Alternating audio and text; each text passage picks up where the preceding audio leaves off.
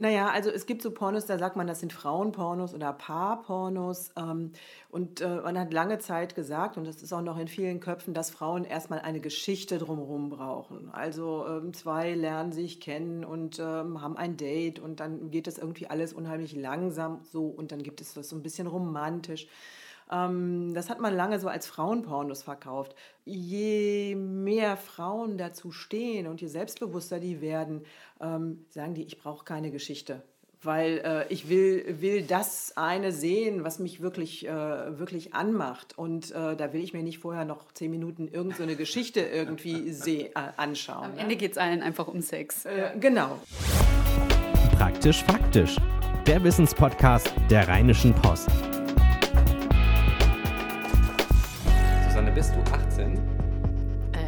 Ich hoffe es doch. Mhm. Okay, hier bitte schön eine ganze Welt an Pornos für dich. Bitte? äh, äh, okay, ich sehe schon, ich befinde mich gerade im Internet. ja, es ist sehr, sehr einfach, äh, heutzutage an äh, Pornos zu kommen. Es ist, man muss im Grunde genommen nur danach googeln im weitesten Sinne. Viel von, ein bisschen wird von Google ausgesperrt, aber dann musst du einmal noch sagen, dass du 18 bist und dann, äh, ja, hast du alles zur Verfügung. Jegliche Variation und Spielweise. Ähm, ich ähm, kann ja mal verraten, du bist ein kleines bisschen älter als ich. Nicht viel. Wie war das denn äh, damals bei dir? Du hast, glaube ich, so eine lustige kleine Geschichte rund um Pornos und Videotheken und so, ne? Ja, was heißt also lustige kleine Geschichte? Es ist bestimmt eine Erfahrung, die ganz furchtbar viele Menschen auch noch kennen. Ich möchte darauf hinweisen. Ähm, aber so die typische Situation früher, da ging man ja nicht ins Internet, sondern man ging in die Videothek. Mhm. Und da gab es dann immer diesen einen Bereich und der war irgendwie abgetrennt. In den meisten Fällen gab es da tatsächlich eine Tür, aber ansonsten wurde der immer mit so Regalen extra hinge und dann drüber stand eben ab 18. Und das war immer gleichzeitig so die äh, Fies-Ecke, weil man wusste, dahinter stehen die ganzen Pornos. Und auf der anderen Seite war es aber auch immer das große Mysterium. So. Da wollte man immer mal hin und immer mal gucken. Naja, und irgendwann war ich dann mal über 18 und irgendwann habe ich gedacht, so, okay, ich mache das jetzt. Ich will das jetzt wissen. Und bin durch diese Tür geschritten. Und äh, dann passiert das, was vermutlich dann auch heute für viele ganz normal ist. Du kommst also in einen Raum, der angefüllt ist von lauter Pornofotos, weil ja die Videocovers damals, die waren natürlich auch alle ex entsprechend explizit. Und dann stand man plötzlich zwischen diversen Männern, die gerade irgendwie, ich weiß auch nicht, heiße Mütter ficken, ich weiß nicht was, äh, angucken und man so, okay, oh nein, oh mein Gott. Und das war einfach total schräg. Und ähm, ja, und dann kommst du da wieder raus und weißt, also wenn ich jetzt eine Kassette leihen wollte, dann müsste ich damit jetzt zur Theke gehen. Der sucht dann meinen Namen raus, dann guckt er und dann vermerkt er, dass ich mir jetzt einen Porno ausgeliehen habe. Und diese ganze Erfahrung ist irgendwie so super schräg gewesen und so ganz eigen. Und äh, das gibt es heute in der Form gar nicht mehr. Und ich weiß, dass das mit unheimlich viel oder erinnere mich dran, wie, mit wie viel Aufregung das verbunden war. Ja, ich ähm, habe so ein Erlebnis nicht, äh, haben wir gerade im Vorgespräch statt festgestellt, weil für mich war das Internet einfach der Ort, an dem man dann sehr schnell sehr, sehr viel findet. Und sehr anonym. Und sehr anonym, ja, da muss man nichts angeben. Auf jeden Fall ein Thema, über das wir äh, intensiv reden wollen, über das Thema Porno mit Claudia Kader-Tender, Paar- und Sexualtherapeutin in Düsseldorf und Essen. Schön, dass wir mal wieder bei Ihnen sein dürfen auf der Therapie-Couch. Ja, hallo, ich bin auch über 18. sehr gut, dann haben wir, haben wir ja alles geklärt. Dann dürfen wir jetzt auch über alles reden. Ja, ja, richtig, genau. Ähm, ja, aber mal so die äh, Einstiegsfrage. Was würden Sie eigentlich sagen? Sind Pornos gut oder Porn, sind Pornos schlecht? Naja, wie immer gibt es keine einfachen Antworten. Mhm. Ähm, es gibt sie und äh, sie werden genutzt und sie werden total viel genutzt. Also das ist äh, mit das häufigste, äh, was im Internet genutzt wird. Also ähm, sie können nicht ganz so schlecht sein, wenn sie ständig genutzt werden, aber vielleicht gibt es auch Nebenwirkungen bei manchen Menschen. Es hängt wahrscheinlich wie so oft von der Dosierung ab. Ähm, also das Thema Pornosucht ist ja zum Beispiel eines, das jetzt immer häufiger aufkommt. Ich sehe immer wieder Artikel darüber. Menschen, die wirklich überhaupt nicht mehr anders können, als äh, irgendwie, weiß ich nicht, 20 Stunden am Tag oder zumindest immer wieder heimlich Pornos zu gucken. Mhm. Und das andere ist aber natürlich auch, was macht das denn in Beziehungen? Also wenn man, das sind ja wie zwei Welten. Das eine, wenn man sehr viel Pornos guckt, immer so in so einer Fantasiewelt vielleicht unterwegs ist und auf der anderen Seite kommt man dann zu Hause in sein Schlafzimmer und es ist vielleicht alles anders. Naja, ich finde, es kommt tatsächlich auf die ähm, Dosis an. Also, ähm, wenn ich ab und zu mal ein Porno schaue und äh, wenn ich den alleine schaue oder mit meinen äh, Kumpels, mit meinen Freundinnen oder mit meinem Partner, Partnerin, ähm, das ist ja alles in Ordnung. Wenn ich den aber ständig schaue und äh, Sie sagen ja ähm, Pornosucht, das gibt's, ne? aber es gibt auch Sexsucht. Also egal, welche Sucht man nun sich anschaut, die tut dem Menschen nicht gut. Aber wenn ich halt äh, immer mehr Pornografie konsumiere und ähm, das immer mehr das wird, wie ich Sexualität, meine Sexualität lebe, meine Erregung steigere, dann kommt irgendwann die ähm, Realität nicht mehr nach, weil es ist einfach ein ganz anderer Stimulus. Und es ist ein sehr intensiver Stimulus. Ich kann ja auch meine, meinen Pornokonsum oder meine Inhalte steigern. Und da kommt das normale Leben eben nicht mit. Und dann gerät das Ganze unter Umständen schon mal auch in eine Schieflage. Ne? Also zum Verständnis, das heißt, dass es dann passieren kann, äh, dass ich zwar äh, noch kommen kann, wenn ich ein Porno gucke, aber nicht mehr in der Realität, weil der Stimulus einfach, in, also der, weil, das, weil das Echte äh, nicht mehr so stark ist wie das, was ich im Porno bekomme. Ähm, ja, das zum Beispiel. Oder ähm, ich meine, so, so, so, ein Porno ist ja ähm, relativ einfach. Das ist genauso wie ähm, ich setze mich vor, ähm, vor den Fernseher und schaue einen Film. Das ist einfacher, als sich hinzusetzen und ein Buch zu lesen. Und äh, wenn ich ein Buch lese, egal welches, brauche ich ja meine Fantasie. Wenn ich einen Film gucke, dann lasse ich mich berieseln. Und beim Porno ist es ein Stück weit auch so. Da äh, kommt die ganze, der ganze Stimulus kommt von außen. Ähm, und das führt so ein bisschen zur, zur Verarmung meiner, meiner Fantasie, die ich habe. Und Sexualität hat ja auch viel mit meinen Gedanken und meinem Kopf zu tun. Ne? Mhm. Ja. Das finde ich einen interessanten Gedanken. Darüber habe ich noch gar nicht nachgedacht, dass man dann selber keine Fantasie mehr braucht, weil, weil der Film ja schon abläuft, klar. Aber, aber ist es nicht, also ich glaube, bei dem Thema kann man natürlich auch viel über persönliche Erfahrungen sprechen, aber ähm, ist das nicht auch, also es ist ja trotzdem, man sieht das zwar, aber man bezieht es ja trotzdem auch auf sich selbst, also es findet ja trotzdem, würde ich sagen, auch immer noch eine Übertragung, eine Übertragung statt eine, und das ist ja eine Form von Fantasie. Natürlich ist die irgendwie was anderes, als wenn ich nur eine, weiß nicht, eine sexuelle Geschichte lese oder so zum Beispiel, gibt es ja auch, ne? irgendwie so ganz, ganz äh, explizite äh, Geschichten, die man auch im Netz findet. Ähm, aber da findet ja trotzdem noch ein Transfer statt. Also es ist ja nicht nur das immer nur das reine, ich sehe den Akt oder diese Situation. Ja, es findet ein Transfer statt und trotzdem muss ich nicht besonders viel tun. Mhm. Also ich reagiere auf diesen Stimulus. Mhm. Ja, äh, und äh, das ist ja nochmal was ganz anderes, wenn dann auch noch ein Partner dazu kommt. Also ich kann natürlich mit meinem Partner Sex haben und versuche in meinem Kopf diesen Film ablaufen zu lassen. Ähm, aber das gelingt, je mehr Pornografie ich konsumiere, gelingt es äh, immer, immer schlechter. Mhm. Und ähm, ja, und das, was ich eben mir im, Porno anschaue, erlebe ich meistens mit meinem Partner nicht. Also es ist, ein, es ist etwas ganz anderes und ich muss ja auch in Kontakt gehen mit meinem Gegenüber. Ähm, von daher je mehr ich davon konsumiere, also je einseitiger das wird, desto schwieriger, wird es für mich, ähm, das, was wir normale Sexualität nennen, zu leben. Mhm. Ja? Ähm, wenn man jetzt merkt, also man hört jetzt zum Beispiel unseren Podcast gerade und merkt, oh, äh, irgendwie bin ich da so auf dem Weg, äh, kann man denn da was machen? Also macht es dann Sinn, weil wir es vorhin davon hatten, äh, mit dem Partner Pornos zu gucken oder zu sagen, ich weiß ich nicht, ich gucke immer Pornos X, jetzt versuche ich diese Praktik auch in meine Beziehung rüberzukriegen oder so? Ähm, naja, wenn man anfängt, sich irgendwie Gedanken darüber zu machen, ich, äh, ich mache da irgendwas zu viel. Das ist ja auch, passiert uns ja auch, dass wir manchmal denken, oh, wir trinken vielleicht ein bisschen zu viel Alkohol oder wir, ähm, keine Ahnung, oder wir essen irgendwie zu viel Schokolade. Also wenn ich schon mal so anfange, mir solche Gedanken zu machen, dann finde ich, ist das schon mal ein gutes Zeichen und es wird Zeit, etwas anders zu machen. Ähm, und anders machen heißt, ich gucke erstmal, ob ich ähm, das überhaupt noch ohne Pornos hinkriege. Ja, also wie, wie, wie ist denn mein Sex oder auch meine, äh, meine Selbstbefriedigung, wenn ich dabei nicht Pornografie konsumiere? Kann ich das überhaupt? Was erregt mich? Weil manchmal verliert man dann so den Kontakt zu sich selber, weil ich weiß nicht mehr, was mich wirklich erregt. Also wenn der Porno wegfällt. Ähm, und ähm, dann geht es ein Stück weit darum, auch auf so eine Entdeckungsreise zu gehen. Also nicht zu sagen, ich gucke jetzt mit meiner Partnerin, mit meinem Partner äh, Pornos. Das wäre ja eigentlich nur, ich verschiebe das Problem so ein Stück oder, oder erweitere das Feld, sondern zu gucken, was, ähm, was gibt es denn sonst noch oder was möchte ich denn mit meinem Partner, mit meiner Partnerin erleben und was macht meine Sexualität aus. Mhm. Ja. Ich kann das alles total gut nachvollziehen und ich glaube, also ich bin da auch fest von überzeugt, dass es da natürlich ein gesundes Verhältnis irgendwie mhm. geben muss. Aber also ich finde find es interessant, dass wir, dass wir relativ schnell in diesem Gespräch gerade auf eigentlich also sehr, sehr darauf kommen, dass es, dass es auch sehr, sehr negative äh, Wirkungen haben kann. Aber ich persönlich finde halt, ähm, dass, also Pornografie ist ja auch ein Ausdruck meiner Meinung nach von na, einer totalen Liberalisierung von, von, von dem Begriff der Sexualität. Also plötzlich, also allein auch, dass es äh, übers Netz so frei verfügbar ist, dass also man plötzlich viel mehr entdecken kann, wie Sexualität auch aussehen kann, rutscht das Ganze ja auch raus aus dem, ja, das ist halt das, was man abends irgendwie im Schlafzimmer macht und das war's so, sondern es ist ja auch eine, kann ja auch eine totale Inspiration sein. Also vielleicht mal so positiv gefragt, was, was sehen Sie denn Positives an? Gibt es was Positives, was Sie an Pornografie sehen? Ähm, also ich finde, ich finde es schon auch positiv, dass es, äh, dass es liberaler ist. Also äh, wie dieses Eingangsbeispiel äh, beschreibt, früher war da ja ein riesiges Tabu drum.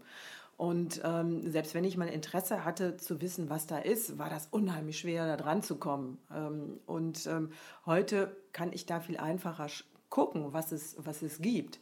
Ähm, und ähm, es funktioniert, also es gibt Untersuchungen dazu, es funktioniert bei nahezu allen Menschen, dass sie durch Pornografie erregt werden. Mhm. So, das heißt, ähm, es ist letztendlich die, die, ähm, die Möglichkeiten, wie ich mich erregen kann, die sind durch Pornografie viel größer geworden.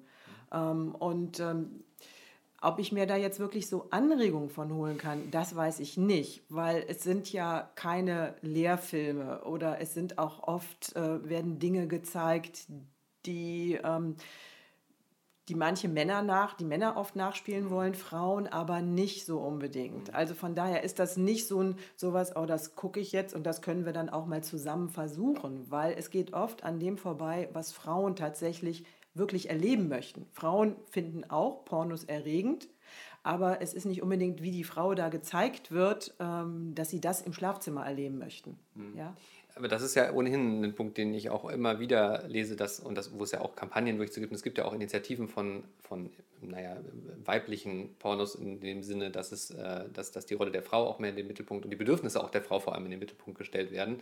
Ähm, weil, wenn man ehrlich ist, in den allermeisten, wahrscheinlich 95, wenn nicht sogar mehr Prozent der Fälle, geht es um die Befriedigung äh, des Mannes, äh, zumindest so vom physischen, ähm, äh, und nicht unbedingt äh, der Frau. Also das, das, das sehe ich auch und das, das verstehe ich so, das ist, äh, was Sie sagen, ist das so der, eines der Hauptprobleme dabei, dass es in dem Sinne auch nicht natürliche Sexualität darstellt, dass da der Mann so immer die Oberhand hat. Mhm.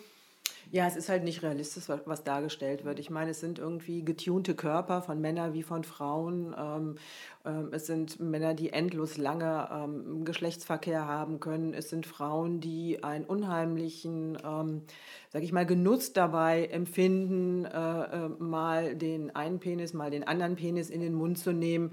Äh, die ähm, den Penis in, in der Vagina und in, äh, einen anderen Penis im Anus haben und, und, und. Also das sind Szenarien, die, ähm, wo es manche Frauen gibt, die sagen, ja, möchte ich probieren oder finde ich toll, äh, aber das ist der kleinste Teil. Mhm. Ja, also Pornografie ist oft auf Männer ausgelegt. Mhm. Ja? Ich äh, muss jetzt gestehen, ich habe noch keinen gesehen. Ich weiß aber, dass es auch inzwischen äh, ähm, relativ berühmte äh, Regisseurinnen gibt, die mhm. eben Pornos für Frauen machen äh, und die das auch explizit so auslegen. Ich äh, weiß jetzt tatsächlich eben nicht, ich weiß nicht, haben Sie schon mal einen gesehen, wie, sie, wie der sich dann auch unterscheidet von einem Porno, der einen männlichen Regisseur hat? Naja, also es gibt so Pornos, da sagt man, das sind Frauenpornos oder Paarpornos. Ähm, und äh, man hat lange Zeit gesagt, und das ist auch noch in vielen Köpfen, dass Frauen erstmal eine Geschichte drumherum brauchen. Also ähm, zwei lernen sich kennen und ähm, haben ein Date und dann geht das irgendwie alles unheimlich langsam so und dann gibt es das so ein bisschen romantisch. Ähm, das hat man lange so als Frauenpornos verkauft. Je mehr Frauen dazu stehen und je selbstbewusster die werden, ähm, sagen die, ich brauche keine Geschichte. Weil äh, ich will, will das eine sehen, was mich wirklich, äh, wirklich anmacht. Und äh, da will ich mir nicht vorher noch zehn Minuten irgendeine so Geschichte irgendwie seh, äh, anschauen. Am Ende geht es allen einfach um Sex. Äh, genau, und äh, das ist tatsächlich so. Aber ähm, es gibt so eine ähm, pornografisch, pornografische Reihe, die finde ich total schön. Die heißen ähm, X-Confessions. Und ähm, die werden produziert von einer Frau, äh, die nennt sich Erika Lust.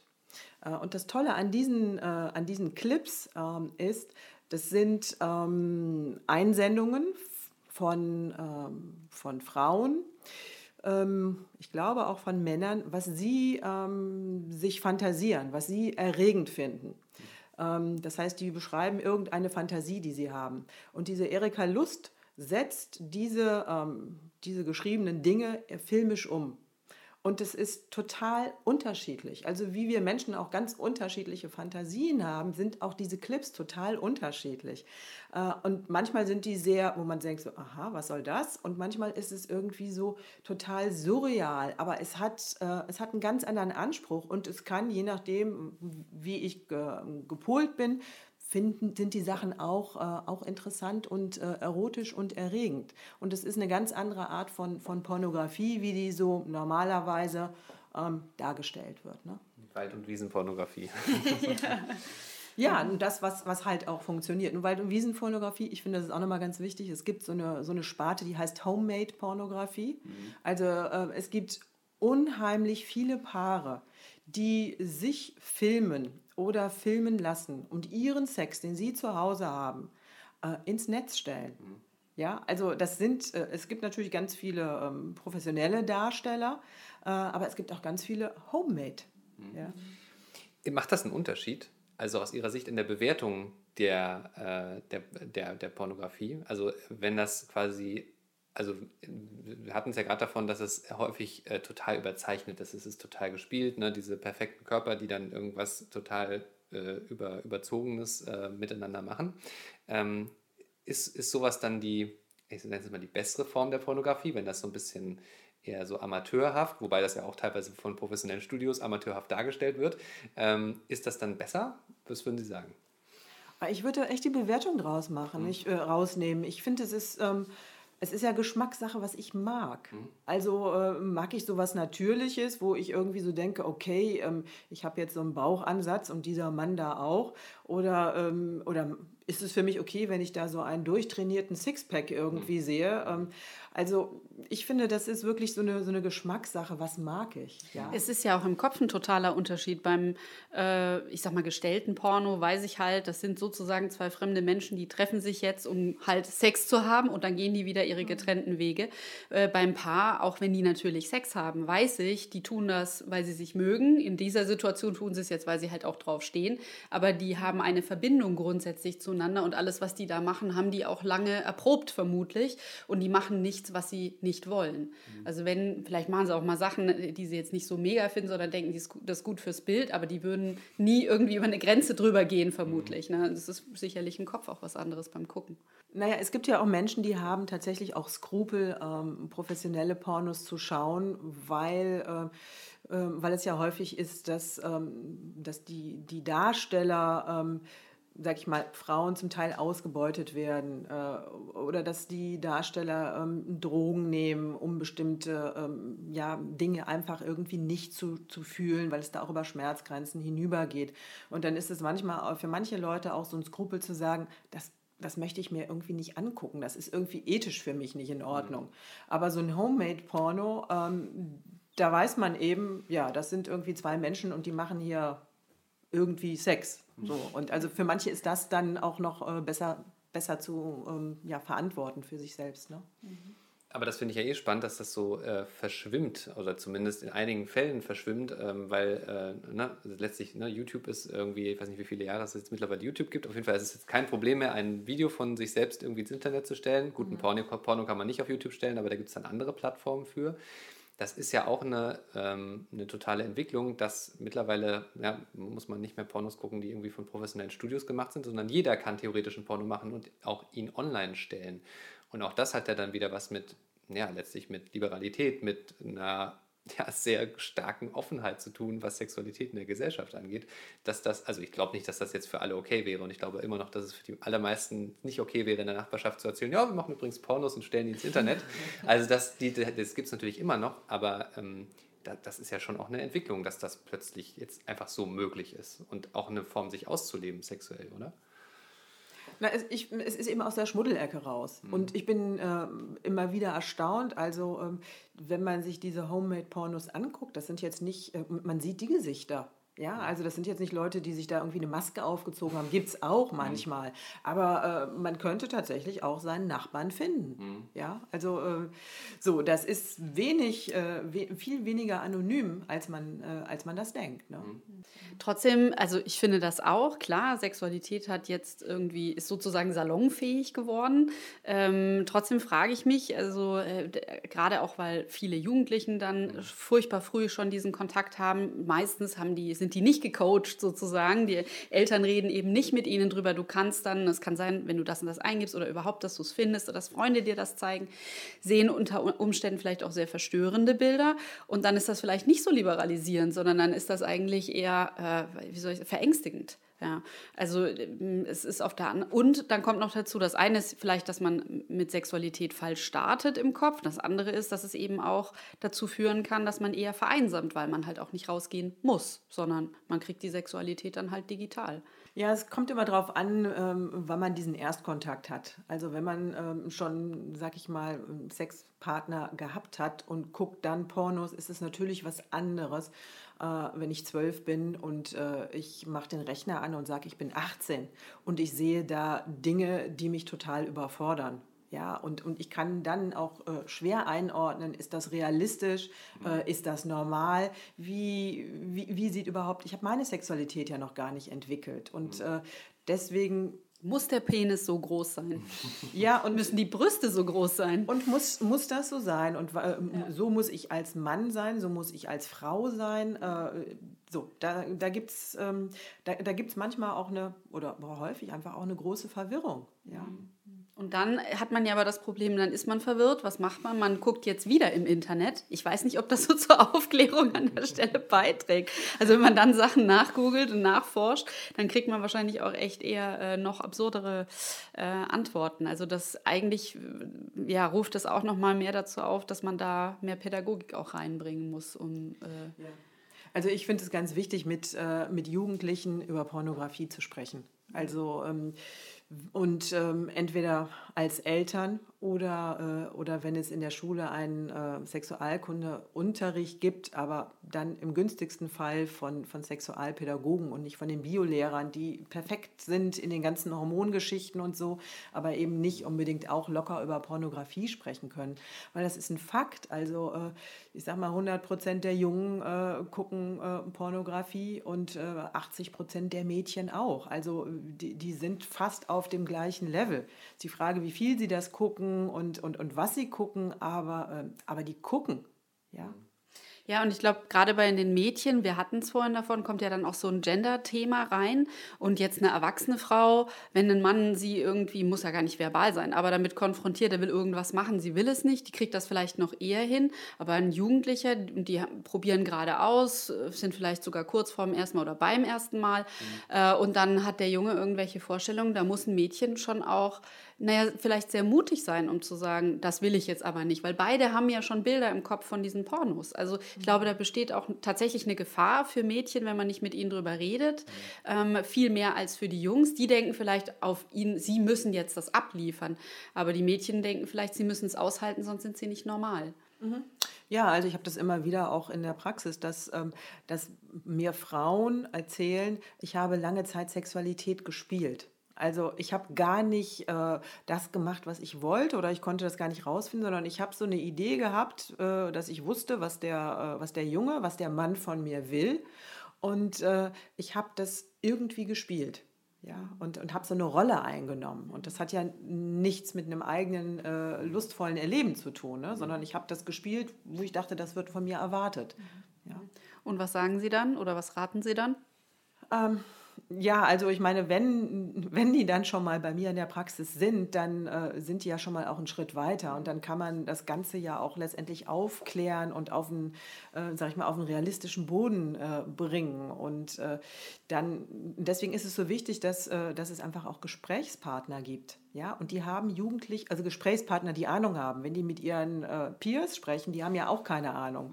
ne, und deswegen ist so wichtig, dass die einfach äh, einen Gesprächspartner haben, mit denen sie solche Fragen auch besprechen können. Ne? Ja, das, da denke ich jetzt gerade noch mal an diese Reihe von Erika Lust zurück, von der Sie erzählt haben. Da habe ich so gedacht, das könnte ich mir auch vorstellen, wenn man sowas mit einem Partner guckt, dass man vielleicht auch einen guten Anknüpfungspunkt hat, um Gespräche über die eigene Sexualität zu führen obwohl man eigentlich was guckt, was eben erstmal gar nicht so unbedingt was mit einem selber zu tun hat. Aber das ist ja überhaupt oft ein Thema. Sagen Sie uns ja immer wieder, dass das mhm. etwas ist, was Sie erleben, dass die Partner einfach gar nicht mehr miteinander reden und dass eben das so fehlt. Wie kriegt man jetzt da die Kurve? Und sowas zu gucken und dann darüber zu sprechen, wie findet man das eine oder das andere, könnte ja vielleicht wie so eine soll ich sagen, über Bande spielen, anstatt dass man sich immer so direkt drüber unterhalten muss. Naja, es kann auf alle Fälle kann es anregend sein. Ja, also ähm, es ist, manche Sachen sieht man vielleicht und denkt so, ähm, ja, könnte ich mal ausprobieren und es ist, ähm, ist vielleicht auch ganz interessant, könnte mir auch Spaß machen. Also deswegen, wenn man so ein bisschen wegkommt von diesem totalen Mainstream, ähm, kann man auch durchaus Sachen finden, äh, die, die einem auch selbst äh, anregen und mal anregen, was anderes zu machen. Ne? Nichts anderes ist es ja letztendlich diese, diese Bücher, die man früher vielleicht oder, oder diese, sag ich mal, diese Arztromane, die es früher total gab. Ja, also da hat man ja auch Sachen gelesen, nicht so konkret, nicht so auf den Punkt mhm. genau, aber man hat schon irgendwie gemerkt, ja, das ist aber jetzt was, was ich irgendwie spannend finde. Nur heute ist es einfach alles sehr viel bunter, sehr viel schneller und sehr viel, sehr viel mehr. Und ja. sehr viel expliziter sehr auch. Viel halt, ne? Also es ist halt, genau. halt ne, auf dem Punkt, da braucht man, wird nicht mehr drumherum geredet. Auch nicht drumherum geschrieben, nicht drumherum gefilmt, sondern voll drauf. Kamera drauf, genau. Ja. ja. Eine Frage hätte ich noch und zwar äh, Pornos. Man guckt ja auch oder in Pornos, wenn man da mal so guckt, diese ganzen Kategorien, da gibt es ja einfach irrsinnig viel. Mhm. Ähm, und ich bin mir sicher, man hat dann so wenn man regelmäßiger Pornogucker ist, auch seine Vorlieben. Und das sind aber vielleicht eben auch Dinge, die in der Realität nicht passieren. Da kommt man dann nochmal so an dieses Thema ran, wie ernst muss man solche Fantasien eigentlich nehmen? Wenn jetzt einer immer Gangbang-Videos guckt mhm. oder, äh, weiß ich nicht, also so verschiedene Kategorien. Und dann guckt er immer solche Videos und die lassen sich vielleicht in der Realität nicht umsetzen. Ist das schlimm? Wie muss man solche Fantasien einschätzen? Vielleicht ist das ja auch genau, weil vielleicht ist es ja auch total realistisch, so nach dem Motto, ja, ich weiß ja eh, dass, das, dass ich das nie machen werde und deshalb gucke ich es mir halt im Porno an. Also ähm, meine Fantasien, die Sachen, die mich erregen, will ich ja gar nicht unbedingt erleben. Ähm, also ich habe äh, hab Männer gehört, die sagen, die gucken Lesbenpornos an, weil die das einfach schön finden zu sehen, wie zwei Frauen miteinander Sex haben. Äh, ich ich habe von Frauen gehört, die gucken sich Gangbang-Pornos an und stellen sich vor, sie wären diese Frau. Die möchten das nicht in der Realität erleben. Äh, ich habe äh, ja, also es, ich, ich habe Menschen gehört, die sagen, wir gucken uns hier ähm, Sex an, zwei Frauen, äh, ein Mann.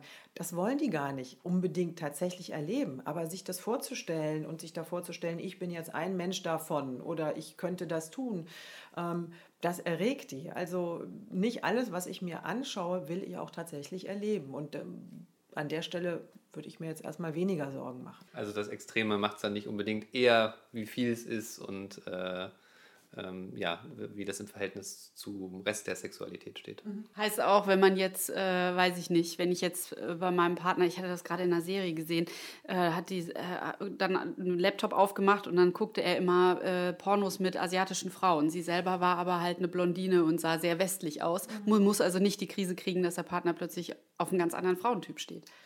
Nee, nicht, nicht unbedingt. Ähm, aber das ist ganz gut, dass Sie das sagen, weil das habe ich tatsächlich immer wieder. Ähm, ich habe, dass ich aufgebrachte, aufgewühlte Frauen äh, bei mir in der Praxis habe, die entdecken, mein Mann guckt seit Jahren Pornos. Äh, und, die, ähm, und, und es war nie offen und es war mhm. sowas wie ein, ein, ja, ein, ein Geheimnis. Und die, diese Frauen fühlen sich oft total betrogen, so als hätte der Mann eine, äh, eine Geliebte gehabt. Mhm. Ähm, und ähm, für die bricht sozusagen eine Welt zusammen. Also mein Mann, mit dem ich zusammen bin, der guckt so einen Schmuddelkram. Ja, und da, da gibt es oft eine, eine, total fette Ehekrise drüber. So, also die, das Szenario gibt es öfter. Also so liberal, wie wir da jetzt irgendwie drankommen und so einfach wie es ist, ist es aber oft unter Paaren nicht. Es gibt Paare, die gucken zusammen Pornos. Äh, es gibt auch Paare, die, die sagen, ja, ich weiß, dass du das guckst, macht mir nichts aus, mach ruhig. Ne? Und es gibt äh, vorwiegend sind es dann eben Frauen, ähm, die darüber wirklich die Krise kriegen und die verzweifeln. Die das als eine Form von Betrug empfinden. Ja, die, die das wirklich ganz, ganz tief im Inneren trifft. Ja. Was sagen Sie denn dann? Also das frage ich jetzt mhm. wirklich, ich kann mir, also ich wüsste gar nicht spontan, wie ich darauf rede. Wenn, jetzt, wenn ich jetzt eine Freundin hätte, ich würde so das, das Offensichtliche sagen, ja, aber es ist doch kein anderer Mensch. Aber wenn die da sitzt, das hat die sich auch schon überlegt, den Ratschlag ja. braucht sie echt nicht. Was, was sagt man dann? Naja, ähm, ich, ich finde es erstmal, ähm, erstmal nicht, nicht klein zu reden. Also ähm, wenn ich jetzt sage, auch Porno gucken ist nicht schlimm, mein Mann guckt das irgendwie, das macht mir nichts, dann, dann hilft das dieser Frau ja jetzt gar nicht zu sagen, äh, wenn die total aufgebracht ist. Ne? Für andere ist es normal und für sie könnte es ja auch normal sein, das würde der ja nicht helfen. Also ich finde es wichtig zu schauen, was, was hat das Paar denn sonst noch? Was hat das Paar denn für eine Sexualität? Und äh, warum weiß sie das nicht? Warum äh, versteckt der Mann das auch so? Und äh, wie, äh, wie leben die überhaupt ihre Beziehung? Also da, ähm, ich finde, das ist oft so ein, so ein Weckruf, äh, auch darüber mal ins Gespräch zu kommen. Mhm. Ne?